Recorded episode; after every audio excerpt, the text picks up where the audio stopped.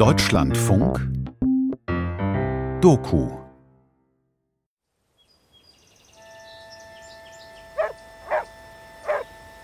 Das erste, was unsere Aufmerksamkeit erregte, als wir in Belmonte ankamen, war die Bemerkung eines christlichen Händlers. Er wollte, dass wir ihm die exklusive Versorgung mit Lebensmitteln für unseren Bergbaubetrieb erteilen. Er drang darauf an, dass wir uns von seinem Konkurrenten Balthasar Pereira de Sousa fernhalten sollten, weil es sich, wie er unumwunden zugab, um einen Juden handele. Dieses Vorgehen gegen die jüdische Konkurrenz hatte für uns den ganzen Beigeschmack der antisemitischen Schikanen unserer Heimat Polen. 1917 traf der polnisch-jüdische Bergbauingenieur Samuel Schwarz in der portugiesischen Provinz Beira Baixa ein, um dort eine Zinnmine zu leiten. Dass er im abgelegenen Bergdorf Belmonte auf Menschen stieß, die schlecht über einen Mann redeten, den sie Judeu, einen Juden nannten, überraschte ihn denn zu diesem Zeitpunkt war es mehr als vier Jahrhunderte her, dass die Juden von der iberischen Halbinsel vertrieben worden waren. Als wir den besagten jüdischen Kaufmann zufällig in Lissabon trafen, sprachen wir ihn an. Er gestand uns, dass er Nachkomme einer jüdischen Familie war und dass seine Familie in Belmonte die jüdische Religion weiterhin im Geheimen ausübe. Die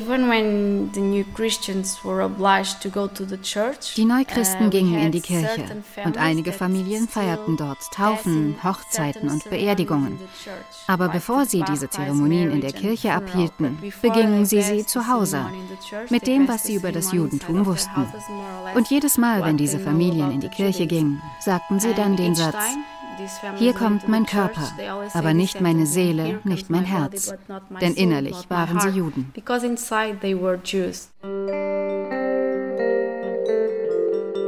Das Wunder von Belmonte. Die Wiederentdeckung der geheimen Juden Portugals. Ein Feature von Daniel Zillbrecher. Die Geschichte der geheimen Juden Portugals beginnt im Jahr 1497. Damals ließ die portugiesische Krone unter Druck der Machthaber Spaniens die schätzungsweise mehr als 150.000 Juden des Landes zwangstaufen. Dies geschah kollektiv und mit einem einzigen Federstrich. Was dann mit diesen neuen, unfreiwilligen Christen in den folgenden 500 Jahren geschah, wissen wir hauptsächlich aus den Archiven der Inquisition. 300 Jahre lang wurden sie als mutmaßliche Ketzer bespitzelt, denunziert, verfolgt. Ein Teil wanderte aus, ein Teil fügte sich, ein Teil blieb dem Judentum im Geheimen treu. Die Geschichte dieser letzten Gruppe kam erst um 1920 ans Licht. Nach kontinuierlichen und hartnäckigen Bemühungen gelang es uns, das Vertrauen einiger neuer Christen zu gewinnen. Sie begannen uns über ihre Gebete und Riten zu erzählen. Es sind hauptsächlich Frauen, die alle Gebete auswendig kennen und den Zeremonien der Neuchristen vorstehen. Es bedurfte einiger Anstrengung, um das Vertrauen dieser alten Frauen zu gewinnen, die in ihrer Einfachheit über die Existenz anderer Juden nichts wussten. Vergeblich versuchten wir ihnen den Unterschied zwischen Neuchristen und Altjuden zu erklären. Sie waren völlig erstaunt darüber, dass andere Juden nicht versuchten, ihren Glauben geheim zu halten. Seine Beobachtungen und Erlebnisse in Belmonte schrieb der Bergbauingenieur Samuel Schwarz in seinem 1925 erschienenen Buch Die Neuchristen Portugals nieder. Darin dokumentierte er die Rituale und Gebete, die er bei geheimen Feiern in Privathäusern wahrnahm. Das Anzünden von Kerzen am Freitagabend, die Zubereitung von ungesäuertem Brot zum Pessachfest und vieles mehr. Sie waren dem traditionellen Judentum entlehnt, aber enthielten auch christliche Elemente.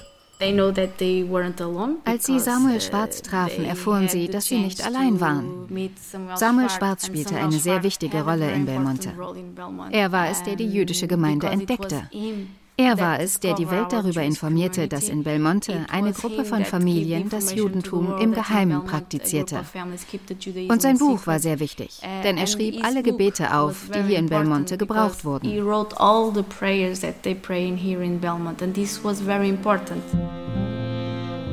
Elisabeth Montegeru, die Leiterin des Jüdischen Museums von Belmonte. Der Ort hat heute 2500 Einwohner. Er hat sich seit Schwarzzeiten sehr verändert. Man kann hier handgefertigte jüdische Produkte erstehen, ein jüdisches Museum besuchen und sich vor der 1997 eröffneten Synagoge fotografieren lassen. Und es gibt das Berg Sinai, ein neues Vier-Sterne-Hotel. Es ist mit israelischen Flaggen geschmückt und beherbergt jüdische und nichtjüdische Touristen aus aller Welt, die von dem wundersamen Phänomen der Juden, die 400 Jahre ihre Rituale bewahrten, angezogen werden. Aber das Wunder von Belmonte wirft auch viele Fragen auf. Wie eindeutig ist die Abstammung der geheimen Juden eigentlich? Was hat der russische Oligarch Roman Abramowitsch mit ihnen zu tun? Und was sagt ihre Wiederentdeckung und Vereinnahmung durch das moderne Portugal über die recht halbherzige Auseinandersetzung des Landes mit seiner jüdischen Geschichte? Well, the public schools, they actually learn about the Hebrews in the seventh grade a little bit. An den öffentlichen Schulen lernen sie in der siebten Klasse ein bisschen über die Hebräer und in der neunten Klasse etwas über den Holocaust. Aber über das Judentum wissen sie nichts. Es sei denn, sie wählen ein nicht obligatorisches Fach namens Moral. Das ist der katholische Religionsunterricht. They actually know more about diese Schüler wissen etwas mehr über Juden als die anderen. Und in Bezug auf die Geschichte haben wir leider in unseren Lehrprogrammen nicht viele Hinweise auf die jüdische Präsenz in Portugal.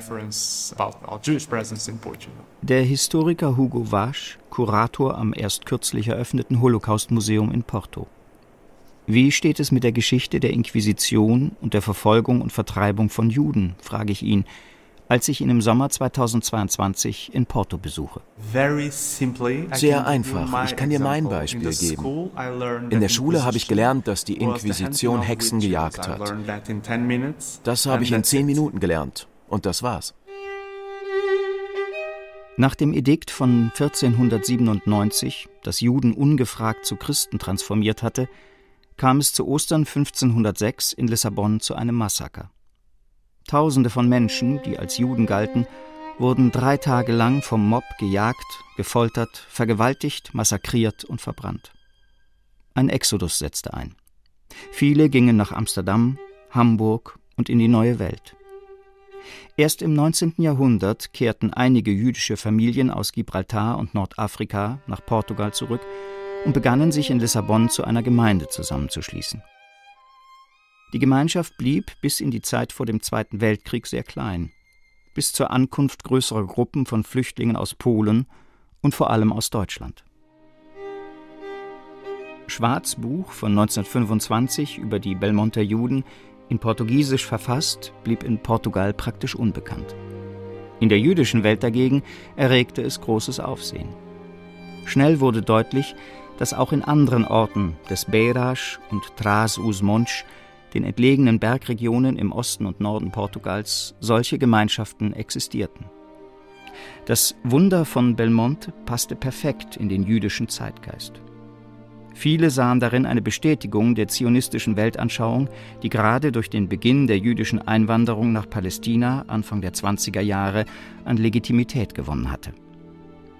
Der Zionismus ging von einem unveränderbaren Charakter des Jüdischen aus, der von der Ablehnung durch die Umwelt instand gehalten oder selbst geschaffen wurde und sich nicht durch Assimilation ablegen ließ. Diese romantisch-nationalistische Sicht des Judentums schien nun durch die sensationelle Entdeckung bestätigt zu werden. Wie konnte das wundersame Überleben von Juden in einem abgelegenen Bergdorf über Jahrhunderte hinweg sonst erklärt werden? Jüdische Organisationen schickten Vertreter nach Portugal. Wie konnte diesen Menschen geholfen werden?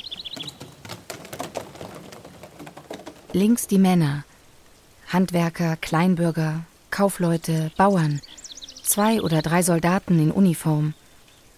Rechts Frauen, alle mit Kopftuch und in Tücher drapiert, deren Farbe abgenutzt ist, wie ihre Gesichter abgenutzt sind.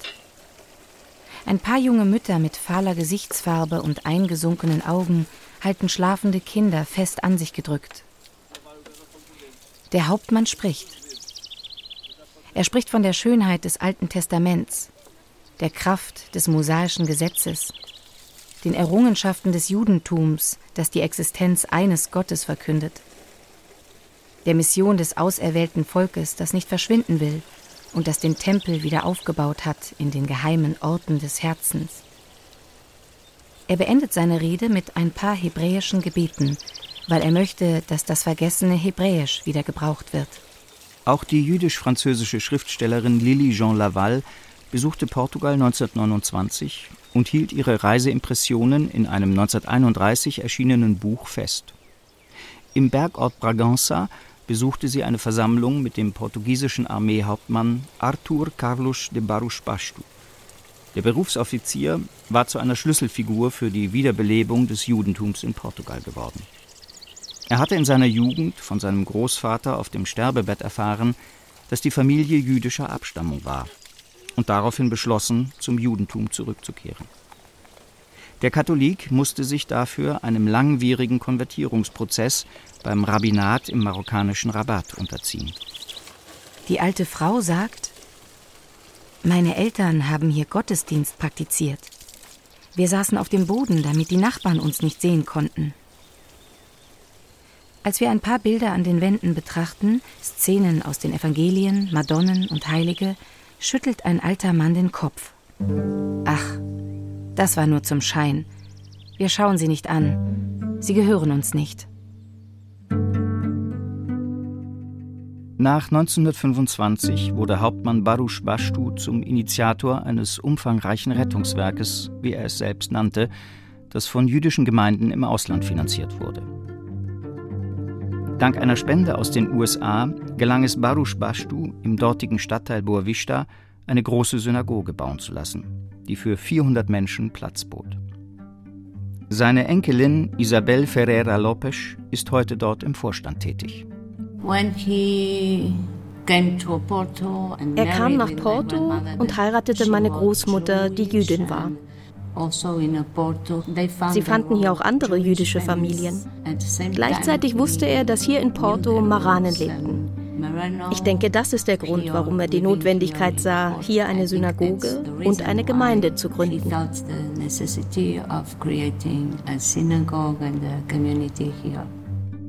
Maranen, so wurden die zwangsgetauften Juden in Portugal auch genannt. Gleichzeitig agierte die Kirche massiv gegen den Bau der Synagoge, der 1929 begann. In ihren Augen waren die neuen Juden vom Glauben abgefallene Katholiken. Als die Synagoge gebaut wurde, sprachen die Priester nicht sehr gut über dieses Gebäude und über die Leute, die hierher kamen. Ich habe das immer zu Hause gehört, dass die Priester gesagt haben, es sei nicht gut für Christen, an der Synagoge vorbeizugehen. Diese Idee war schrecklich. Sie hielten es für keinen guten Ort, für eine Gefahr. Und das nicht nur in den 20er oder 30er Jahren, sondern auch in den 60ern. Doch nicht alle Kryptojuden, wie sie bald genannt wurden, waren begeistert von der neuen Entwicklung. Einige sahen in den seltsamen Ritualen ihre eigentliche Religion und zeigten an Veränderung kein Interesse. Andere wollten in der christlich-konservativen Region der katholischen Kirche nicht offen den Rücken kehren. Mit dem Beginn der Diktatur unter Antonio Salazar kam das Rettungswerk schließlich zu einem frühen Ende. Der Hauptmann wurde in einem anonymen Brief homosexueller Akte bezichtigt, verfolgt und aus der Armee entlassen. Die geheimen Juden tauchten wieder unter. Erst nach der Nelkenrevolution von 1974 konnten sie sich wieder öffentlich manifestieren. Freilich nicht ohne interne Konflikte. Judentum definiert sich nicht in erster Linie durch den Glauben, sondern als Abstammungsgemeinschaft. Hier ist vor allem die mütterliche Linie entscheidend. Die Abstammung der geheimen Juden aber ließ sich nicht beweisen. Der Weg zurück zum traditionellen Judentum war für geheime Juden daher nur durch Konversion möglich, ein langwieriger, durch Rabbiner begleiteter Prozess. In Belmonte kümmerte sich ab 1989 eine israelisch-orthodoxe Stiftung um die Conversus und schickte Rabbiner, die jahrelang Kurse abhielten.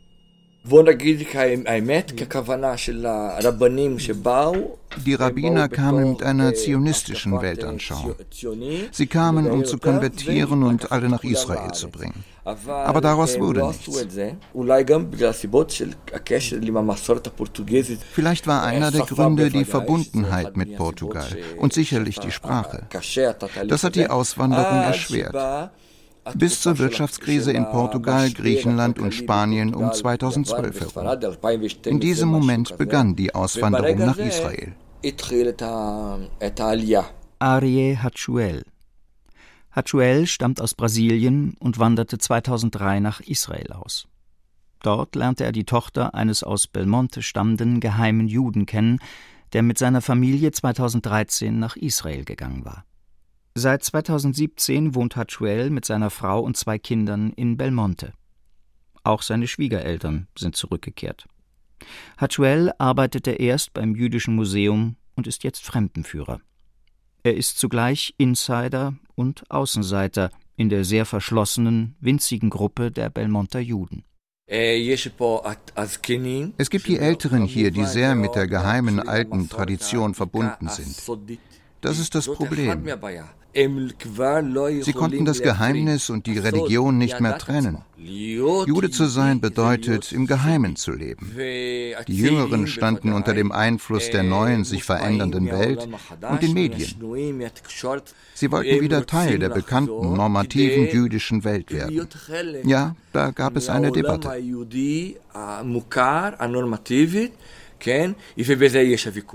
Hachuel erzählt, dass zunächst die Hälfte der Gruppe, die bis zu 140 Menschen umfasste, den Übertritt ablehnte. Erst auf Andringen der Jüngeren kam es zu einem zweiten Konversionsprozess. Etwa 10 Prozent wollten schließlich doch Christen bleiben, was sie nach außen hin immer gewesen sind. Heute hat die jüdische Gemeinde 45 Mitglieder. 25 Belmonter wohnen in Israel. Ein Werbefilm der Gemeinde Belmonte, in dem die Geschichte der Wiederentdeckung der Juden im Mittelpunkt steht. Gezeigt werden die 1997 eröffnete Synagoge, Andenkenläden und das koschere Vier-Sterne-Hotel, das Berg Sinai. Ainda se encontram algumas casas onde os judeus se fixaram. Der Besitzer ist ein Jude aus der Belmonter Community, der davon träumte, Glaubensgenossen aus der ganzen Welt in Belmonte zu empfangen. Dieses Hotel ist das erste koschere Hotel in Portugal. Bis 2019, also vor Corona, haben wir mehr oder weniger 150 Gruppen pro Jahr in diesem kleinen Hotel empfangen. Der Hotelmanager des Berg Sinai, Ricardo Abreu. Auf der Fassade des Hotels prunkt ein siebenarmiger Leuchter, Symbol des Judentums und der Name des Hotels in Hebräisch. Im Eingang und in der Lobby weht die Flagge Israels, innen auch die von Portugal. Der Manager erzählt, dass etwa die Hälfte der Gäste jüdisch sind.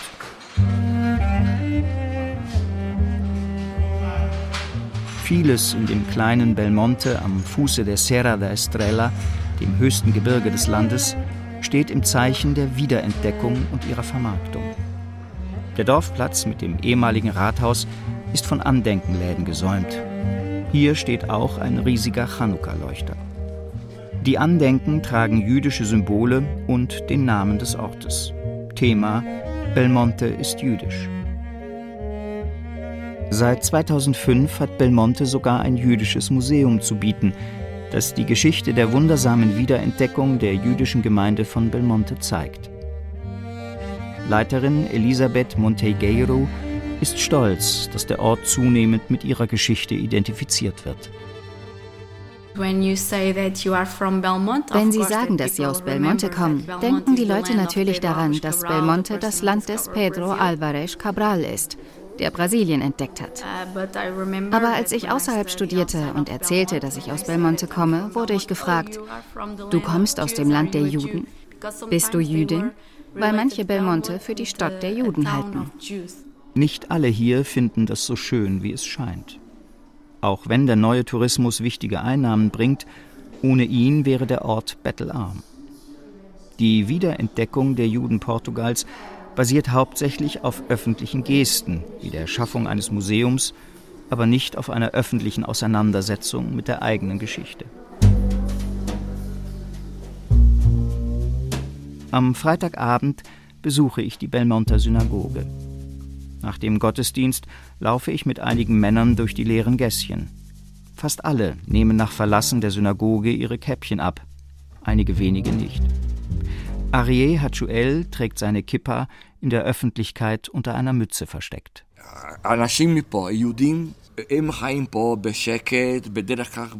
Juden leben hier ruhig, normalerweise in Frieden mit der örtlichen Gemeinschaft, fast zu 100 Prozent. Aber meiner Meinung nach gibt es eine Art Ressentiment über das, was während der Inquisition passiert ist.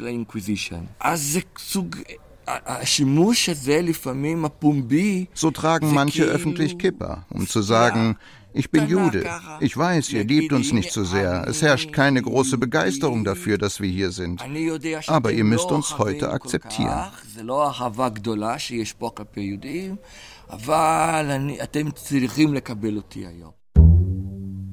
Seit Anfang 2022 kommt ein Ereignis hinzu, das seinen Schatten auch bis Belmonte wirft.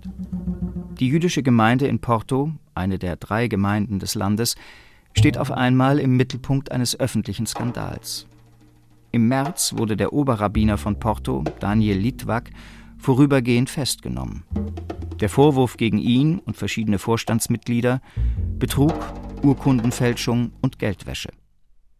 Arieh Hachuel spürt die Veränderung auch in Belmonte. Wegen Abramowitsch ist hier auch angekommen. Meiner Meinung nach sehen wir jetzt einen Antisemitismus auftauchen, der die ganze Zeit über unterschwellig in der Gesellschaft existiert hat.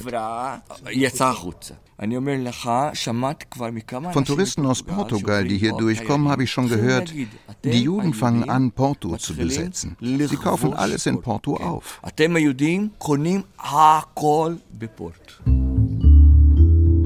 Was ist passiert?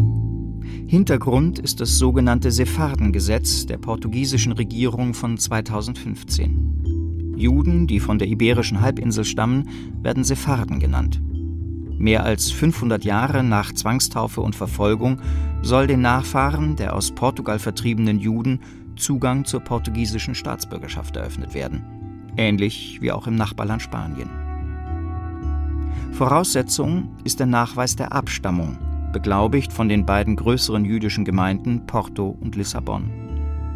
Die geschichtlichen Umstände machen allerdings auch hier, ähnlich wie im Fall der Juden von Belmonte, nach 500 Jahren eindeutige Schlussfolgerungen schwer. Stein des Anstoßes war, dass auch der Antrag des russischen Oligarchen und Putin-Freundes Roman Abramowitsch und der anderer Oligarchen in Porto beglaubigt wurde – obwohl sein Familienname und seine öffentlich zugängliche Familiengeschichte auf eine aschkenasische, das heißt jüdisch-osteuropäische Herkunft weisen. Die portugiesische Staatsbürgerschaft verschaffte Abramowitsch und den anderen Oligarchen freien Zugang zur EU. Der Verdacht, dass sie sich die Staatsbürgerschaft durch Millionenspenden erkauft haben könnten, löste die polizeilichen Untersuchungen aus. Arié Hachuel sieht seitdem die alten Gespenster wieder auftauchen. Das portugiesische Parlament hat die Rückkehr der Juden aufgrund des Sephardengesetzes ermöglicht. Natürlich nicht wegen großer Liebe zu den Juden, sondern um Menschen hierher zu bringen, Investitionen, Geld für das Land. Aber sobald Israelis, insbesondere Israelis, das tun und Juden anfangen hier zu leben, hier Wohnungen zu kaufen, hier Dinge zu tun, fangen die Einheimischen an, sich unwohl zu fühlen. Leider. Vielleicht ist das kein allgemeines Gefühl, aber als Jude höre ich solche Dinge hier häufiger.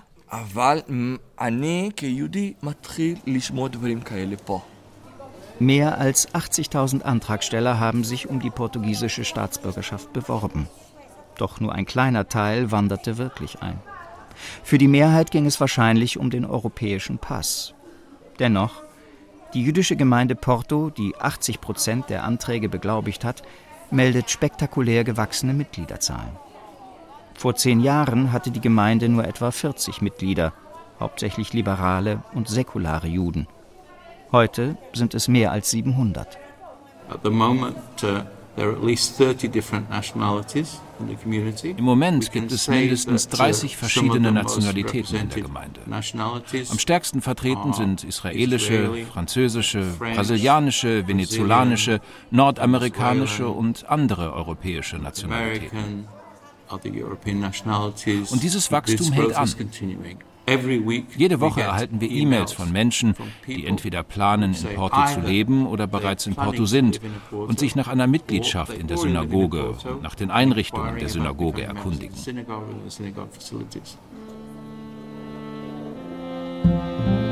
Michael Rothwell ist Vorstandsmitglied und Sprecher der jüdischen Gemeinde Porto. Doch nun berichten die Medien in großem Detail nur noch über den Skandal. Neben dem Vorwurf, dass die portugiesische Staatsbürgerschaft verkauft wurde, an Personen, für die das Gesetz nicht bestimmt ist, konzentriert sich die Berichterstattung auf mögliche Korruption und die Verstrickung von einzelnen Vertretern der Gemeinde mit einem halben Dutzend russischer Oligarchen. So soll die Gemeinde sich enorme Spenden bezahlt haben lassen. Ein Vorstandsmitglied und der Oberrabbiner sind angeblich an Firmen beteiligt, die Antragstellern gegen hohe Honorare bei der Abwicklung halfen. Rothwell weist die Vorwürfe zurück. In relation to the uh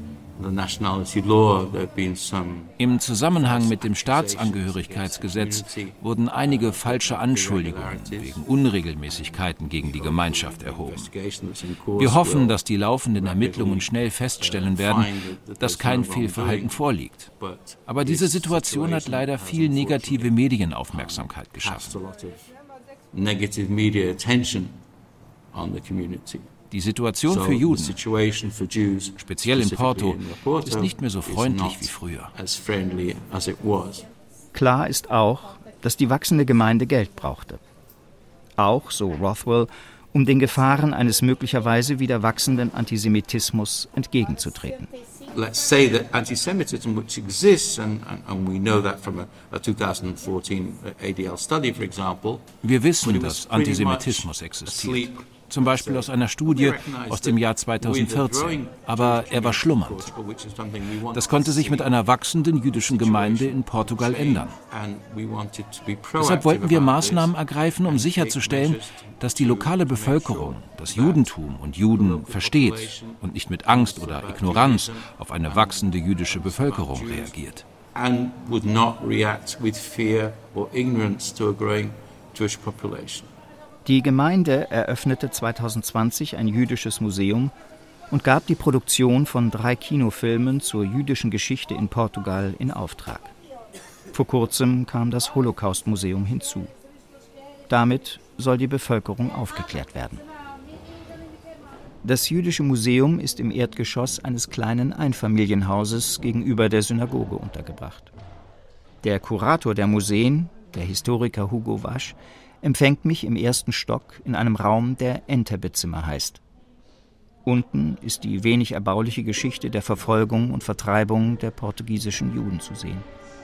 Hier oben scheint sie wundersam in der erfolgreichen Befreiung einer entführten Air France-Maschine durch die israelische Armee im Juli 1976 zu enden.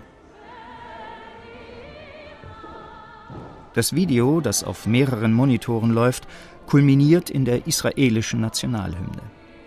Die ehedem so isolierte jüdische Gemeinschaft will damit offenbar ihre Verbundenheit mit Israel und den Themen der jüdischen Welt zeigen. Das Museum möchte nicht nur die Geschichte der Verfolgung, sondern auch die der Gegenwehr präsentieren, ganz so wie das heute auch in Israel geschieht. Vor allem die älteren Generationen kommen mit Vorurteilen, uh, mit antisemitischen. Sie fragen sich unterschwellig, warum bist du reich? Warum bist du so schlau? Warum kümmerst du dich nur um Geschäfte? Und warum bist du hier? Das ist also das Hauptziel unserer Projekte. Es geht darum, diese Mythen zu zerstören. Die Gelder, die für Museen und Filmprojekte benötigt wurden, sollen aus Spenden der russischen Oligarchen geflossen sein. Laut Medienberichten geht es um Zuwendungen in Höhe von 35 Millionen Euro. Als ich im Frühjahr 2022 die Gemeinde kontaktierte, war der Oberrabbiner gerade verhaftet worden. Er ist inzwischen wieder frei. Der Gemeindevorstand blieb monatelang unerreichbar. Erst nach langen und zähen Verhandlungen erklärt der Vorstand sich schließlich zu einem Treffen mit mir bereit. Neben dem Vorstandssprecher Rothwell treffe ich auch Isabel Ferreira Lopes, stellvertretende Gemeindevorsitzende und Enkelin des Gemeindegründers Arthur Baruch Bashtu. Sie und ihre Kollegen vom Vorstand sind überzeugt, ähnlich wie damals bei ihrem Großvater wollen auch heute wieder mächtige Kreise die jüdische Gemeinde zugrunde richten. Kurz vor meiner Ankunft in Porto publizierte die Gemeinde eine Erklärung, in der sie schwere Vorwürfe gegen ihre Kritiker erhebt und die wegen ihrer drastischen Wortwahl gegen Vertreter von Staat und Medien selbst zum Skandal wurde. Wir sind mit einem Fall undenkbarem Antisemitismus sowjetischer Art in Europa konfrontiert, der weltweit größten antisemitischen Verschwörung des 21. Jahrhunderts. Die Verschwörung ist durchdrungen vom alten antisemitischen Stereotyp des Geldes und von den alten Mythen von Betrug, Korruption und Geschäftemacherei. Die Verschwörer versuchen, die jüdische Gemeinde von Porto mit Machenschaften mit Russland in Verbindung zu bringen. Sie verbreiten fälschlicherweise, dass ihre Führer Mittel der Organisation unterschlagen haben.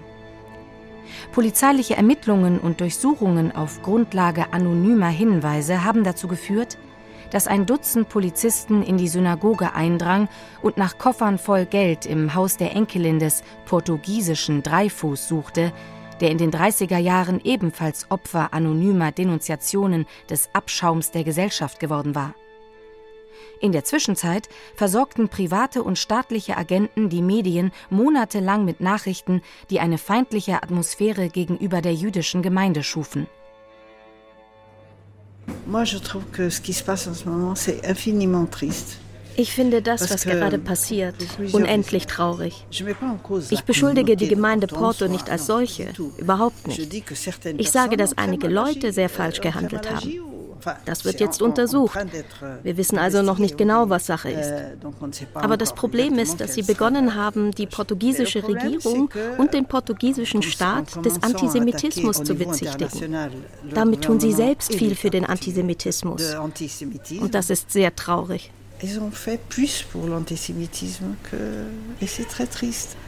Esther Muschnik. Muschnik ist eine bekannte Journalistin und Autorin, die Bücher über die Geschichte der Juden in Portugal verfasst hat. Sie war jahrelang Vizepräsidentin der jüdischen Gemeinde Lissabon und berät unter anderem den Staatspräsidenten in jüdischen Angelegenheiten. Ich treffe sie in einem Café im Lissabonner Stadtteil Belém. Bedeutet der Skandal das Ende des Staatsbürgerschaftsgesetzes, frage ich Sie. Alors, la, la loi das Gesetz wird verschwinden. Es ist vorbei. Ich mache mir da keine Illusionen. Da sind zuerst die Änderungen, die unmöglich zu erfüllen sind, wie zum Beispiel das Erbe eines Gebäudes. Das ist völlig euh, absurd. Das wurde getan, um Menschen abzuschrecken. Euh, Denn diejenigen, die der Inquisition ausgeliefert waren, denen wurde sofort alles weggenommen. Also diese Art von Kriterium ist unmöglich zu erfüllen.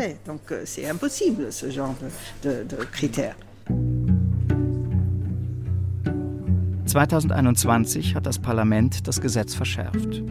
Voraussetzung für die Erteilung der Staatsbürgerschaft an sephardische Juden soll künftig eine Bindung an Portugal sein, unter anderem durch Wohnsitz oder Erbe. Doch die Novellierung wurde gerichtlich angefochten und ist noch nicht in Kraft getreten. Als Antwort auf die Presseerklärung der Gemeinde in Porto, die Regierung und Medien angriff und eine antisemitische Verschwörung unterstellte, veröffentlichte auch die Gemeinde in Lissabon ein Statement. Die jüdische Gemeinschaft von Lissabon ruft zu einer ruhigen und konstruktiven Debatte über das Staatsangehörigkeitsgesetz auf. Die Besonderheiten von Gesetzgebungsprozessen dürfen nicht mit unbegründeten Antisemitismusvorwürfen verwechselt werden. Antisemitismus ist ein zu ernstes Thema, um trivialisiert und ohne Grundlage verwendet zu werden. Auch Esther Muschnik schrieb Artikel und gab Interviews, in denen sie die jüdische Gemeinde Porto scharf kritisierte. Fühlte sie sich nicht zur Solidarität verpflichtet? Sie sagt nein. Ich kann mich nicht mit etwas solidarisieren, mit dem ich nicht einverstanden bin. Diese Leute haben sehr viel Schaden angerichtet. Sehr, sehr viel Schaden für uns alle. Esther Muschniks Großvater war 1913 als Rabbiner aus Paris nach Lissabon berufen worden, kurz nachdem die erste republikanische Regierung Portugals die Existenz der jüdischen Gemeinde gesetzlich verankert hatte. Muschnik wuchs in den 50er und 60er Jahren in Lissabon auf, unter der Salazar-Diktatur. Die Situation für die Juden in Portugal ist heute eine andere. Portugal entdeckt das Judentum mehr und mehr. Das ist wichtig. Und das ist auch das Verdienst aller Juden, die sich heute klar zu ihrem Judentum bekennen. Denn eines muss man verstehen. Wer ist zur Zeit der Inquisition weggegangen? Die Leute, die die Mittel hatten, Intellektuelle und Kaufleute. Aber die Mehrheit der Menschen musste bleiben, als neue Christen. Und manche erkennen erst jetzt, dass sie selber vielleicht auch jüdische Vorfahren hatten. Zum Beispiel, wenn sie sagen, ja, mein Großvater arbeitete samstags nicht. Warum? Also meiner Meinung nach ist dank der Demokratie, dank der Religionsfreiheit auch ein größeres Wissen, ein größeres Bewusstsein entstanden.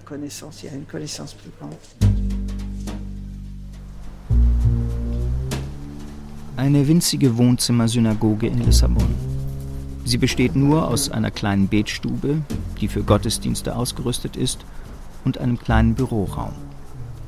Der Präsident der Gemeinde, Israel Falcao, ein junger Mann in Jeans, zeigt mir ihre Schätze. Eine 500 Jahre alte Tora-Rolle, die Pergamentrolle ist so dick, dass die Tinte erhalten und noch lesbar ist. Sie ist sephardischen Ursprungs. Uh, Eine andere Rolle, die jetzt für den Gottesdienst uh, gebraucht wird, ist 150 Jahre alt. Uh, sie kommt aus Deutschland. Wer sie nach Lissabon gebracht hat, in dieses Wohnzimmer im dritten Stock eines Wohnhauses, weiß niemand.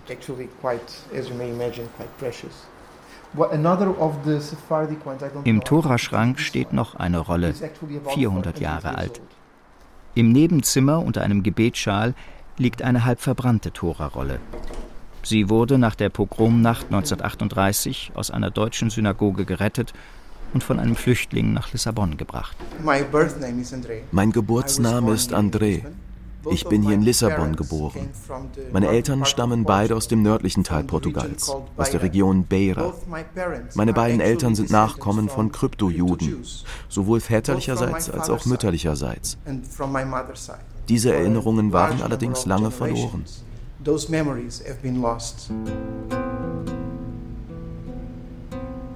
Nach seinem Übertritt zum normativen Judentum erzählt André Falcao, habe er den Vornamen Israel angenommen. Falcao ist Präsident der kleinen Gemeinde, die sich hier im Stiebel in der Wohnzimmersynagoge trifft. Die Synagoge, in den 1920er Jahren gegründet, bietet etwa 30 Menschen Platz. Sie war schon immer das Gotteshaus der Außenseiter. Zuerst waren es Flüchtlinge aus Polen, dann aus Deutschland.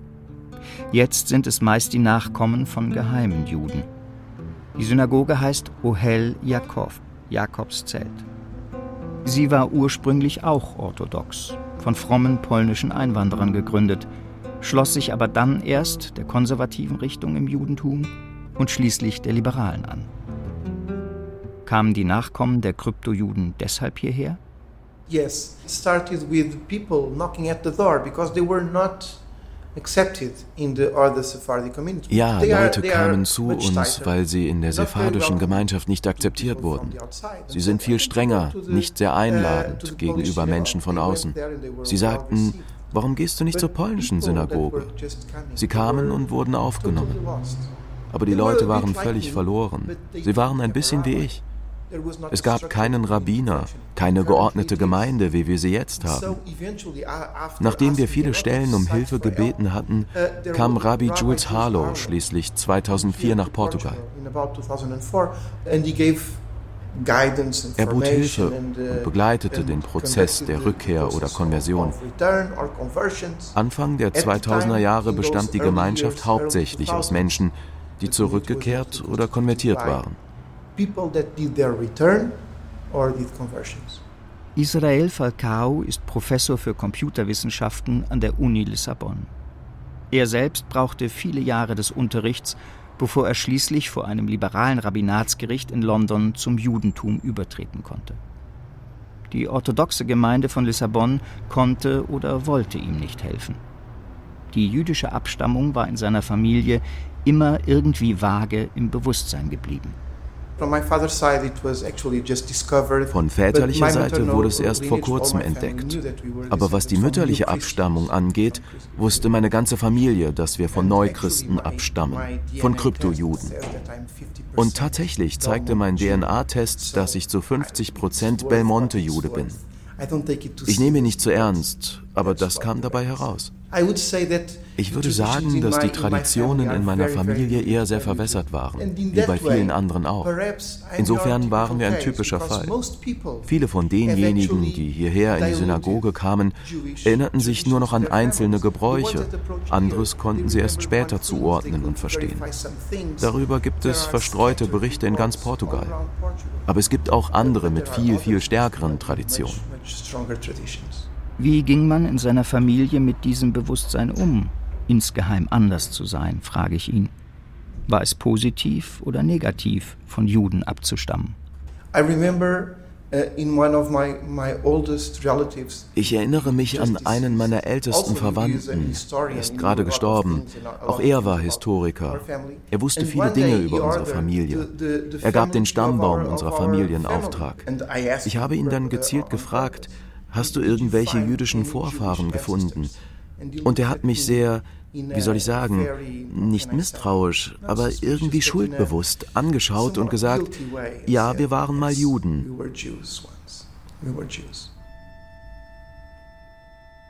André Israel Falcao und viele Menschen, mit denen ich in Portugal gesprochen habe, sind heute stolz auf ihre jüdische Abstammung.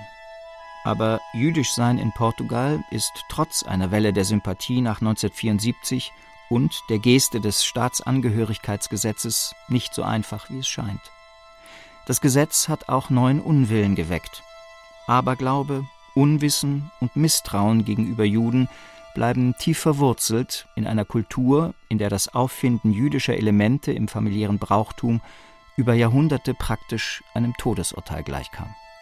I remember some of my friends that know that I'm Jewish. Oh, Einige meiner Freunde, die wissen, dass ich Jude bin, sagten, oh, du gehörst dazu, du bist auch Teil einer Synagoge. Und es hat kleine Spuren von Antisemitismus aufgewirbelt, von denen ich dachte, dass sie begraben sind. Das sind sie nicht. Wir fangen an, Dinge zu hören wie, ja, so sind die Juden. So etwas höre ich nicht gerne.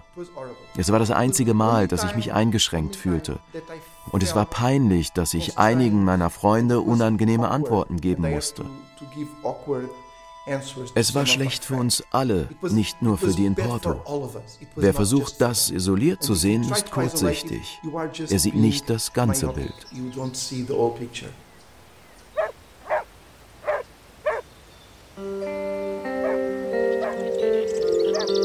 Das Wunder von Belmonte. Die Wiederentdeckung der geheimen Juden Portugals. Ein Feature von Daniel Silbrecher. Es sprachen Marc Oliver Bögel, Sigrid Burkholder, Hussein Michael Schirpici, Demet Fey, Moritz Heidelbach, Jochen Langner, Andreas Potulski und Svenja Wasser. Ton und Technik Eva Pöpplein und Jens Müller. Regie Matthias Kapohl. Redaktion Christiane Habermals. Eine Produktion des Deutschlandfunks 2022.